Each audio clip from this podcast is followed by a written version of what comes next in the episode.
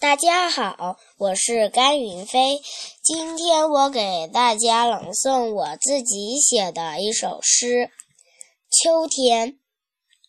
树叶妹妹好多都变黄了，还有的树叶妹妹挣脱了妈妈的手，和土地妈妈做游戏。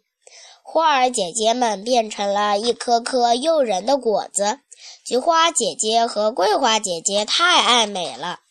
正开得娇艳芬芳，禾苗弟弟长成了稻谷哥哥，稻田里金灿灿的一片，热闹极了。森林里，小动物们都在忙着寻找食物，准备过冬。谢谢大家。